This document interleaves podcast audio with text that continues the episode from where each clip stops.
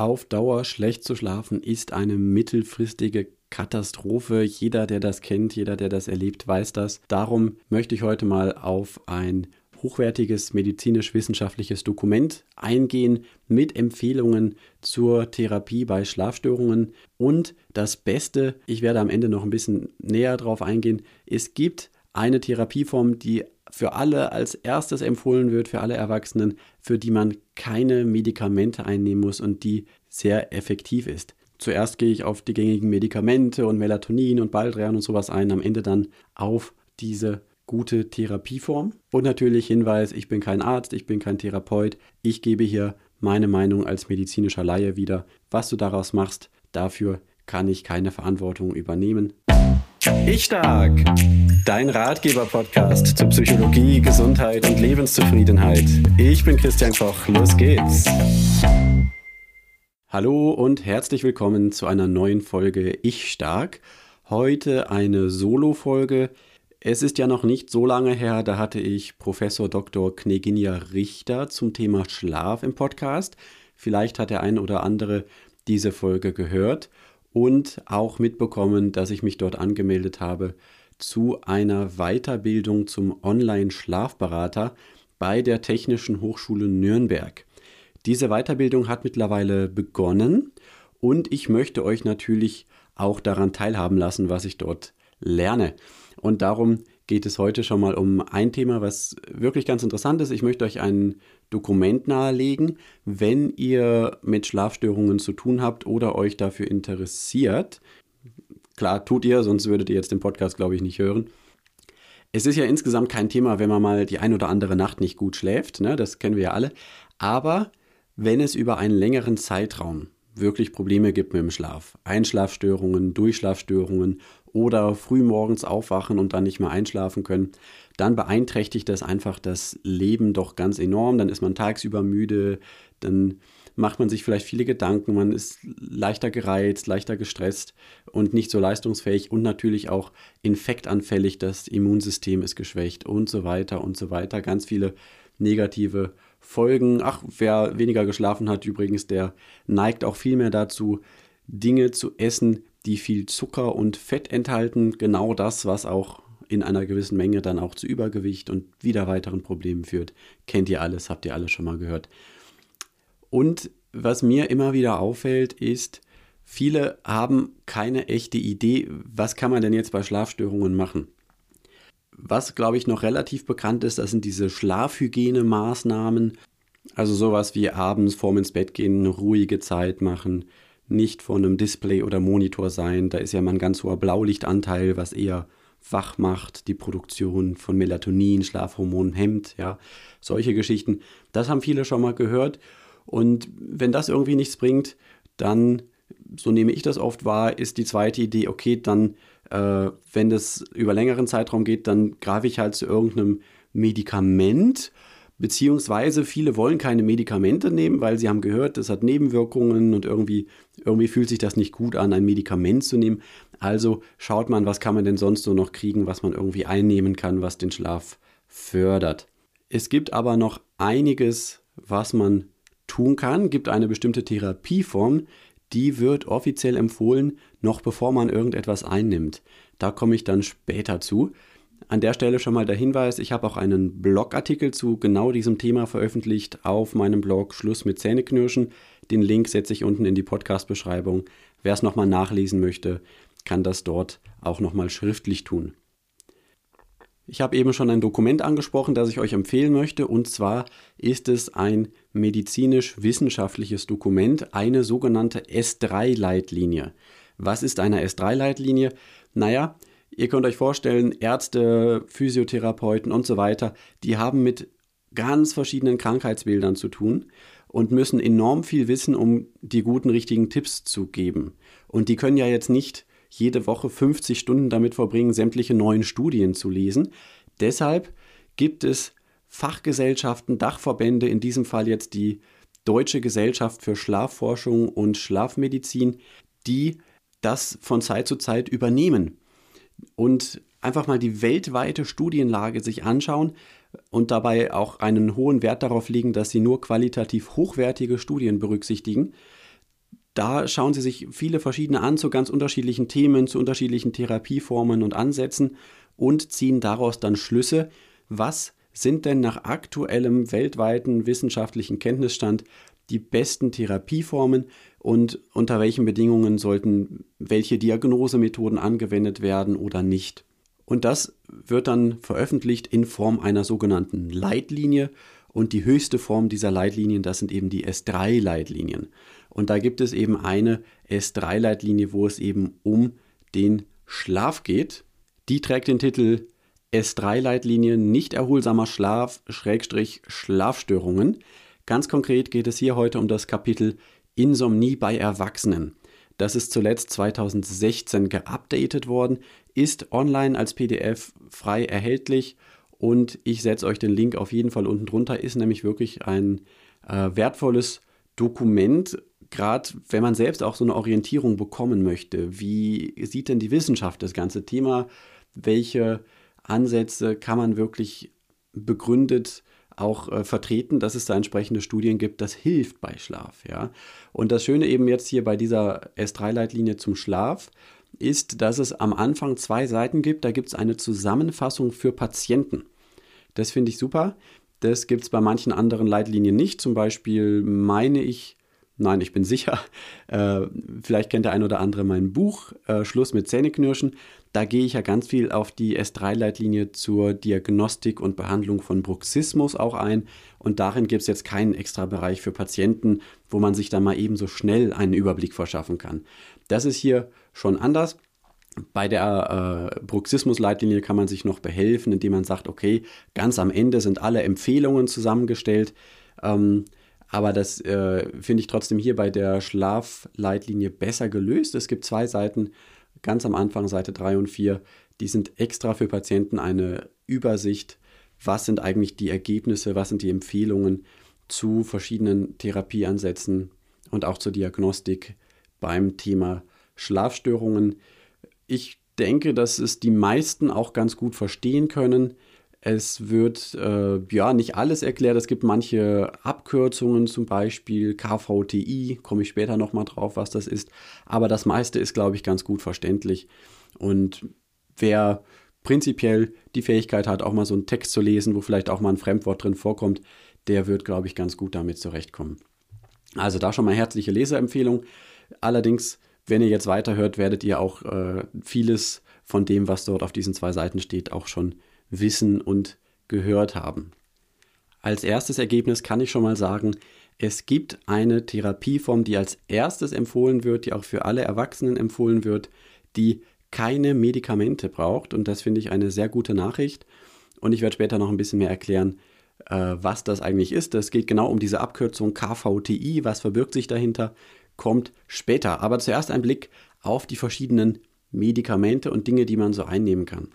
Zusammenfassend kann man sagen, dass bei fast allen der verschiedenen Medikamente, die es gibt, entweder die Studienlage nicht gut genug ist, damit die DGSM, Deutsche Gesellschaft für Schlafforschung und Schlafmedizin, eine Empfehlung ausspricht, oder es gibt zumindest bei längerfristiger Einnahme, also ab mehreren Wochen bis hin zu mehreren Monaten, die Sorge, da gibt es verschiedene Risiken oder Nebenwirkungen, dass man entweder relativ schnell bei manchen Stoffen eine Toleranz dagegen entwickelt, dann wirken die gar nicht mehr so groß, oder auch, dass es Interaktionen gibt mit äh, anderen Stoffen oder es gibt eine Tagesmüdigkeit als Folge. Das ist ja auch wieder ein neues Risiko, wenn man dann Auto fährt, auch wieder ein Sicherheits- und Gesundheitsrisiko.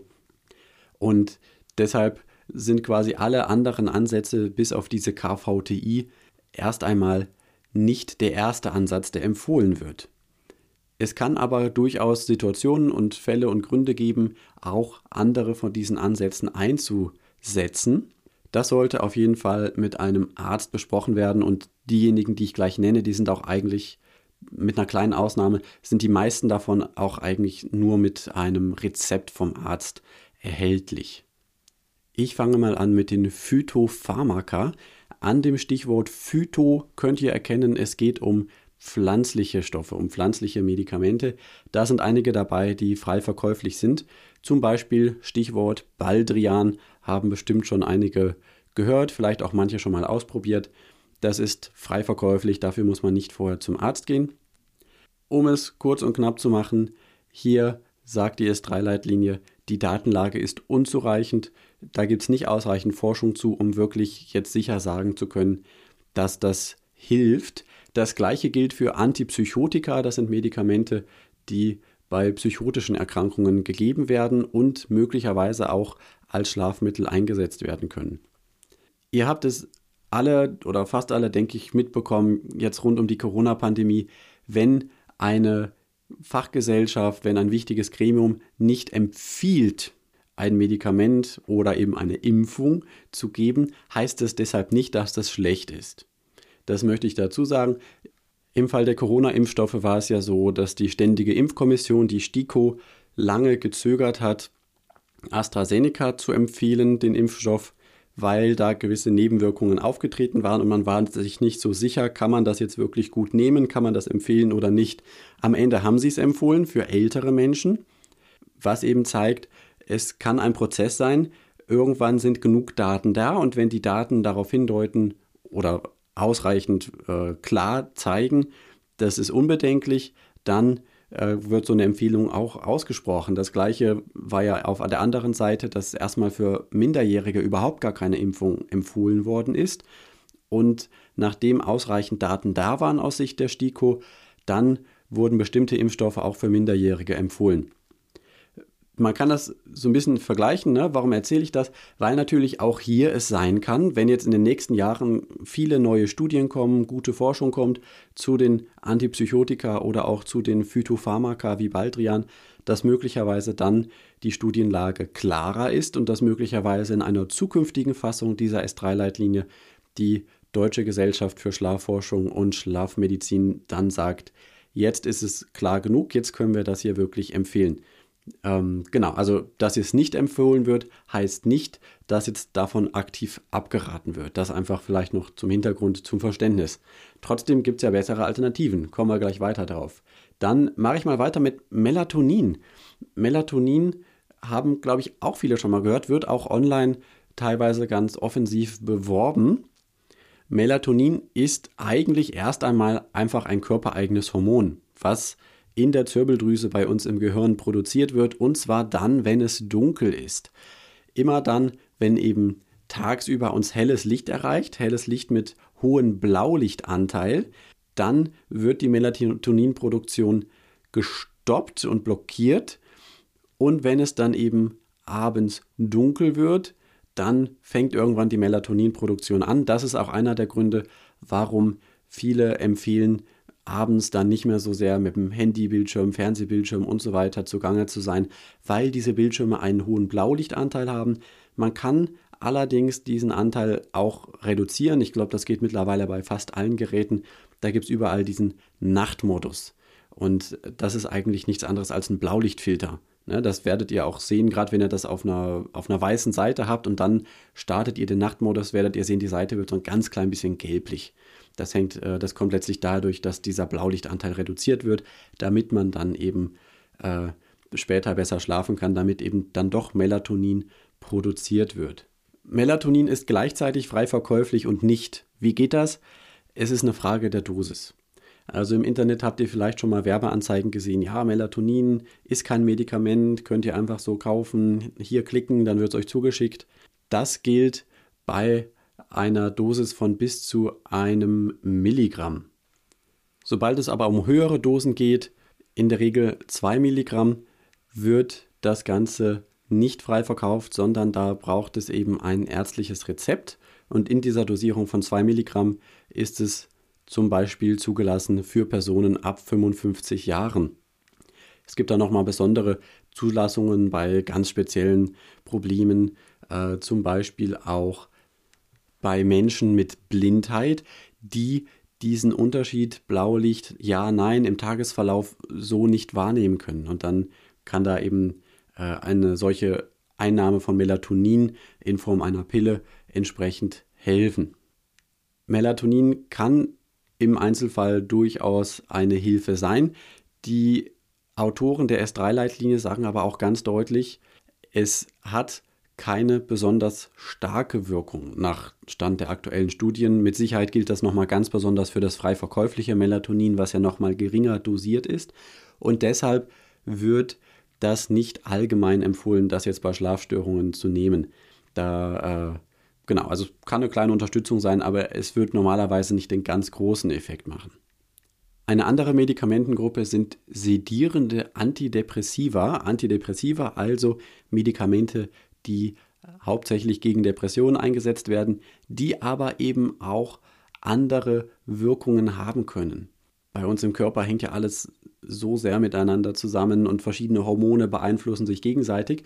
Und man hat eben gemerkt, naja, so diese sedierenden Antidepressiva, die wirken auch schlaffördernd.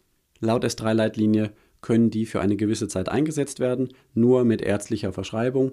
Und für eine länger, längere Behandlung damit fehlt es aber an ausreichender Datenlage und es könnte auf Dauer eben dann doch auch gewisse Nebenwirkungen und Risiken geben.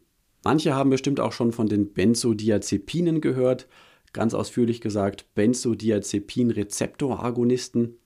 Die haben tatsächlich für eine kurzzeitige äh, Einsetzung, drei bis vier Wochen, eine recht gute Wirkung und können auch für drei bis vier Wochen effektiv in der Behandlung einer Schlafstörung eingesetzt werden. Auch hier ist es wieder so, für einen längerfristigen Einsatz fehlt es an einer soliden Datenlage, die gut genug ist, um wirklich eine solche Empfehlung aussprechen zu können. Außerdem gibt es verschiedene Pharmaka, pharmakologische Interventionen, verschiedene Medikamente noch, die im Allgemeinen durchaus eingesetzt werden können. Da gibt es auch eine gute Datenlage, Allerdings empfiehlt die S3-Leitlinie, die nur dann anzuwenden, wenn eben die KVTI, zu der ich später noch komme, nicht effektiv war oder nicht gereicht hat, um wirklich eine bessere Schlafqualität zu erreichen. Und dann gibt es noch ganz, ganz viele weitere Therapieansätze, wo in Bezug auf den Schlaf einfach insgesamt die Datenlage nicht besonders gut ist. Also es gibt wenig Studien, die das im Zusammenhang mit Schlaf untersuchen. Das gilt für sowas wie Akupunktur, wie Hypnose, auch für Meditation und so weiter und so weiter. Es sind einige Ansätze dabei, wo ich relativ fest davon ausgehe, dass es den meisten Menschen auch helfen kann in Bezug auf Schlaf. Meditation zum Beispiel hat eine Reihe Studien vorzuweisen, was die allgemeine Wirkung angeht von Meditation, aber offenbar nicht ausreichend Studien in Bezug auf den Schlaf, um eben hier die Autoren der S3-Leitlinie dann zu überzeugen. Ich mag immer solche Ansätze, die möglichst wenig Nebenwirkungen haben und deswegen sind das so Dinge, ich glaube, das geht auch vielen anderen so und das sind dann so Dinge, die man vielleicht ausprobieren kann und wenn sie was bringen, ist doch super. Dann ist auch egal, ob es irgendeine Studie gibt, die das jetzt unterstützt, solange es keine Nebenwirkungen gibt und es hilft, ja wunderbar. Aber noch besser ist natürlich, wenn es einen Therapieansatz gibt, der nachweisbar hilft und der auch keine Nebenwirkungen hat, soweit man das äh, überblicken kann. Und zwar komme ich jetzt endlich mal zu dieser KVTI. Was ist denn das KVTI? KVTI ist eine Abkürzung für kognitive Verhaltenstherapie für Insomnie. Also Insomnie, Schlafstörung, ja. Und kognitive Verhaltenstherapie ist ein psychotherapeutischer Ansatz. Nicht erschrecken, Leute. Ich weiß, Psychotherapie ist bei vielen so ein rotes Tuch. Oh nein, Manche glauben dann, mit mir stimmt was nicht, wenn ich zur Psychotherapie gehe. Ich würde mal so sagen, wenn du nicht gut schläfst, dann stimmt was nicht. Ist so, ja. Aber das ändert überhaupt nichts an deinem Wert und es ist einfach klug, sich die Hilfe zu holen, die man brauchen kann. Und kognitive Verhaltenstherapie für Insomnie ist eine Hilfe, die sehr viel bringt. Da gibt es eine gute Studienlage. Es gibt Soweit ich das sehen konnte, in der S3-Leitlinie ist auch nichts gefunden. Es gibt keine bekannten Nebenwirkungen und es sind eben keine Medikamente und das macht das vielleicht auch allen, die sagen, ich will keine Medikamente einnehmen, nochmal einfacher, diesen Schritt anzugehen. Was verbirgt sich denn jetzt dahinter? Kognitive Verhaltenstherapie für Insomnie meint eine Reihe von Maßnahmen, die vor allem in Summe auch effektiv sind, aber es gibt auch schon einzelne Strategien darin, die an sich schon sehr hilfreich sein können. Da gibt es zum Beispiel die sogenannte Bettzeitrestriktion.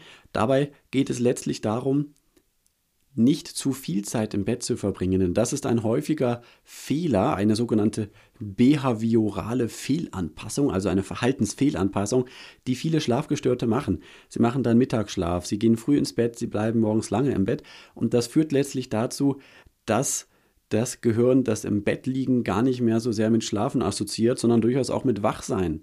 Und es führt auch dazu, dass der Schlafdruck sinkt. Schlafdruck, da geht es auch um hormonelle Zusammenhänge.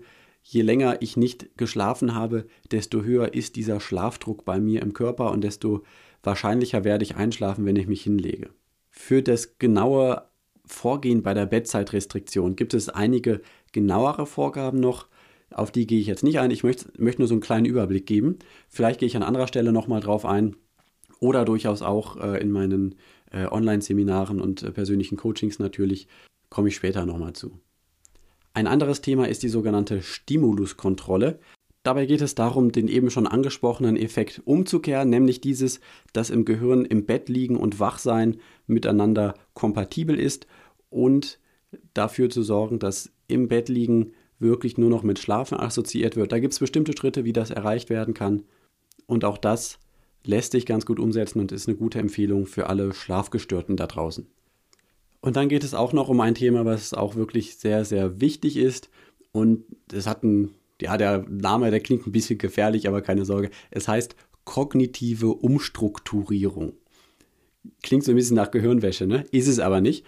Und es ist auch nicht so, dass der Therapeut euch kognitiv umstrukturiert, sondern ihr könnt euch selbst kognitiv umstrukturieren. Was heißt denn das überhaupt? Naja, wir haben alle in uns so verschiedene Glaubenssätze, habt ihr bestimmt schon mal gehört, verschiedene Überzeugungen, und auch über die Jahre eine Reihe von dysfunktionalen Gedanken gesammelt. Gedanken, die wir immer wieder haben, die uns aber eigentlich nicht helfen, die möglicherweise auch gar nicht wirklich der Realität entsprechen, wenn man sie mal wirklich abcheckt.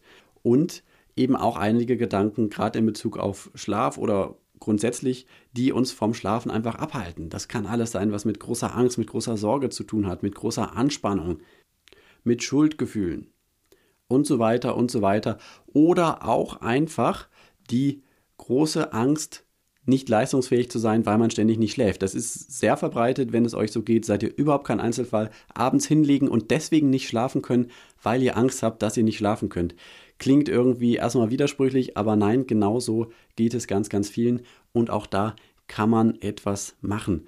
Kognitive Umstrukturierung meint eben, ich verändere etwas an meinem Denken und an vielleicht sogar an meinen Grundüberzeugungen, auf jeden Fall an ein paar Seitenüberzeugungen, sagen wir mal so. Und weil das alleine wirklich nicht einfach ist, sondern weil das sehr stark hilft, wenn jemand von außen drauf schaut und einfach einen anderen Blick hat und auch eine Ahnung hat, was man da, wie man da vorgehen kann. Darum äh, ist es dafür in der Regel sehr sinnvoll, ähm, einen Therapeuten zu holen oder zumindest einen psychologischen und Berater und Coach, der in diese Richtung wirklich auch eine Ahnung hat. Und es ist klug, das zu machen, weil es enorm viel am Ende freisetzt an Energie und an Lebensqualität. Ich erlebe das zum Beispiel auch rund um die Gespräche, wenn es um das Thema geht, Bruxismus, Zähneknirschen, wo ich mich ja viel mit auseinandergesetzt habe, aber auch rund um meine Stressmanagement-Kurse, dass Menschen sehr schlecht schlafen und dass eben durchaus auch da verschiedene Gedanken, Glaubenssätze eine Rolle spielen. Eine hohe Anspannung, ähm, der, die ständige Idee, ich, ich es irgendwie nicht, ich werde eigentlich dem nicht gerecht, was von mir verlangt wird. Am Ende heißt es oft, ich werde eigentlich meinen eigenen Ansprüchen nicht gerecht. Ich kann nicht schlafen, weil ich Angst davor habe, dass ich nicht schlafen kann, dass ich die nächsten Tage äh, nicht leistungsfähig bin, äh, dass andere das merken, dass es mir nach und nach schlechter geht, dass meine Gesundheit immer schlechter wird und so weiter. Das sind alles Themen und da kann man was machen für heute, für diesen Podcast, möchte ich jetzt gar nicht so sehr in die Tiefe reinsteigen, was die kognitive Verhaltenstherapie anbelangt. Ich möchte es einfach mal erwähnt haben, möchte es euch ans Herz gelegt haben. Wenn ihr mit Schlafstörungen zu tun habt, dann ähm, ja, geht das am besten an. Sucht euch da eine Möglichkeit für die kognitive Verhaltenstherapie für Insomnie. Ihr könnt das auch alles nochmal ausführlicher nachlesen, wenn es euch interessiert, in der S3-Leitlinie. Und ja, es ist so, das ist erstmal eine Überwindung, weil dann hat man auch wieder einen neuen Termin, man muss erstmal jemanden finden, mit dem man das machen kann. Und man muss da irgendwie ein bisschen dranbleiben. Das ist nicht so, wie ich bestelle mal im Internet ein bisschen Baldrian und dann nehme ich das und dann werde ich schon besser schlafen. Das, ne, Baldrian bestellen ist keine große Sache. Das weiß auch nicht, das kostet wahrscheinlich auch nicht viel. Ich habe es nicht nachgeschaut. Und das irgendwie einmal abends zu nehmen, das ist eine Sache von ein paar Sekunden. Das klingt so schön einfach, aber es wird eben möglicherweise nicht die Lösung sein. Wenn es für dich die Lösung ist, okay, wunderbar, Glückwunsch, Glückwunsch und ich hoffe, dass auch langfristig damit alles gut passt. Aber es lohnt sich wirklich, die kognitive Verhaltenstherapie anzugehen. Und es ist sogar so, und das finde ich jetzt wirklich äh, beeindruckend, die S3-Leitlinie stellt fest, im Vergleich pharmakologische Interventionen, also Medikamente, die ja durchaus auch empfohlen werden von der S3-Leitlinie, wenn eben die Verhaltenstherapie nichts bringt, die verglichen mit der kognitiven Verhaltenstherapie äh, für Insomnie, mit der KVTI. Ähm, da ist es so, dass eben für ein paar Wochen kann man die Wirkung von beiden vergleichen. Aber langfristig ist die Wirkung der KVTI besser. Und sogar ist es für eine gewisse Zeit kann es sein, dass es sich ganz gut ergänzt, sowohl Pharmaka zu nehmen als auch die kognitive Verhaltenstherapie zu machen. Aber langfristig ist sogar die kognitive Verhaltenstherapie alleine, also ohne die Pharmaka, besser im Effekt als in Kombination mit den Pharmaka. Das ist wirklich mal ein Wort. Also nochmal anders gesagt, auf lange Sicht ist es besser, nur die kognitive Verhaltenstherapie zu machen und Medikamente komplett wegzulassen. Wahnsinn, oder? Also und das ist jetzt natürlich statistisch klar. Das heißt, im Einzelfall kann das auch anders sein. Aber so ist es im Allgemeinen. Und darum ist es wirklich gut und wertvoll, diese kognitive Verhaltenstherapie anzugehen. Und jetzt schlage ich nochmal den Bogen zu meiner Weiterbildung zum Online-Schlafberater. Ich bin Stand heute weder Arzt noch Psychotherapeut und äh, kann dadurch nichts anbieten, was das Wort Therapie enthält, denn Therapie äh, und Heilversprechen und Diagnosen, das ist alles etwas, was in Deutschland per Gesetz diesen Personengruppen mit einer sogenannten Heilerlaubnis vorbehalten ist. Aber ich kann ganz viel von dem anbieten, was auch Elemente sind in der kognitiven Verhaltenstherapie. Denn genau darum geht es auch bei uns in der Weiterbildung zum Online-Schlafberater an der Technischen Hochschule Nürnberg und äh, ganz viel von dem habe ich auch schon in den letzten Jahren immer wieder umgesetzt mit Klienten in der psychologischen Beratung, sowohl in der Einzelberatung als auch in der Paarberatung. Da war es dann zwar nicht auf den Schlaf bezogen, aber genau um diese kognitive Umstrukturierung ging es auch immer wieder. Zu schauen, was sind denn möglicherweise solche dysfunktionalen inneren Glaubenssätze, also solche Überzeugungen, die einen eigentlich im Leben eher behindern als weiterbringen. Und dann Schritt für Schritt daran zu arbeiten, dass die sich verändern können.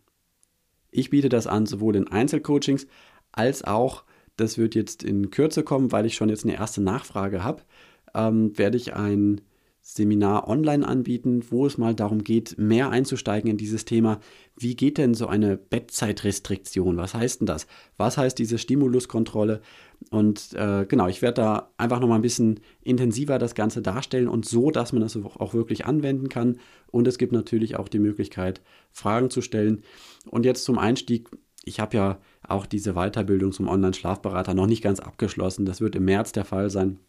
Darum jetzt zum Einstieg werde ich wirklich einen niedrigen Preis ansetzen. Ich habe gerade so die Idee, dass es wahrscheinlich 10 Euro sein werden und das Ganze wird begrenzt sein auf 10 Teilnehmer. Und in der Dauer denke ich mal 90 Minuten. Also es ist wirklich äh, überschaubar. Falls das für dich interessant ist, den Link setze ich auch unten drunter. Und klar, einerseits möchte ich natürlich gerne alles kostenlos anbieten und dass alle Menschen das alles erfahren können. Darum mache ich auch hier den Podcast, der kostet an sich überhaupt gar nichts für euch. Aber ich muss eben auch ein paar Dinge machen, mit denen ich irgendwie Geld verdiene. Und darum wird dieses Seminar eben auch etwas kosten. Genauso gibt es die Möglichkeit vom Einzelcoaching. Das ist natürlich zu diesem Preis nicht machbar. Ne? Also 10 Euro für 90 Minuten Einzelcoaching, das geht natürlich gar nicht.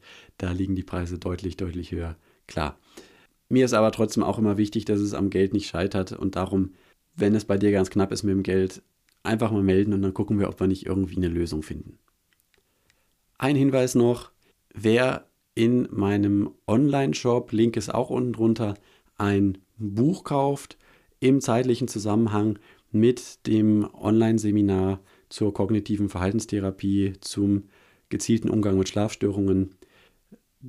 der hat keine zusätzlichen Gebühren dann mehr für das Seminar. Das habe ich mir überlegt, dass das vielleicht für manche nochmal einfacher ist oder das einen Schritt leichter macht. Da sage ich einfach, ich verdiene zwar ein bisschen weniger dran, aber trotzdem, wer da jetzt so ein Buch kauft und äh, dann die Bestellnummer eben entsprechend angibt bei der Anmeldung zum Seminar, der hat dann keine Zusatzgebühren. Wie gesagt, im zeitlichen Zusammenhang damit, im Zweifelsfall, wenn ihr unsicher seid, einfach nochmal nachfragen. So, aber jetzt genug der Werbung. Wirklich nochmal die Empfehlung, wer auch immer mit Schlafstörungen zu tun hat, ruhig mal diese zwei Seiten für Patienten in der S3-Leitlinie vornehmen. Das ist ein hochwertiges Dokument und diese Empfehlungen zu kennen, das ist sicherlich lohnend. Naja, und wie gesagt, einiges davon habt ihr jetzt dann schon gehört. Ich wünsche dir auf jeden Fall, dass du gut schlafen kannst, dass du Schritt für Schritt besser schlafen kannst. Wenn du das hier gehört hast, schläfst du ja wahrscheinlich nicht so gut. Also ich wünsche dir, dass du Schritt für Schritt besser schlafen kannst. Das ist möglich, definitiv. Ähm, ich habe selbst vor zehn Jahren ungefähr, ich hatte eine schreckliche Zeit. Ich hatte eine absolute gesundheitliche Krise, habe ich am allerersten, in der allerersten Podcast-Folge schon mal auch von erzählt. Und ich habe monatelang gefühlt zumindest nur zwei bis drei Stunden die Nacht geschlafen. Ich weiß nicht, ob das wirklich real geht, aber ich habe ich hab gedacht, ich falle um. Irgendwann falle ich einfach um, weil ich bin jeden Morgen, irgendwann bin ich halt aufgestanden, der Tag ging halt trotzdem irgendwie weiter und ich hatte sowas von null Energie. Das war überhaupt nicht schön. Und äh, dass ich in den Jahren danach jetzt bis heute zum Punkt komme, wo ich einfach gut schlafe, das hätte ich damals nicht gedacht. Also ich habe es gehofft, aber ich wusste nicht, wie es geht, auf welchem Weg das möglich sein wird. Ähm, das erzähle ich jetzt einfach nochmal, um ein bisschen Hoffnung zu machen. Und ich bin da kein Einzelfall, da gibt es auch viele andere. Also auch wenn man schon länger nicht gut geschlafen hat und schon länger Schlafstörungen hat, das kann sich wieder verändern.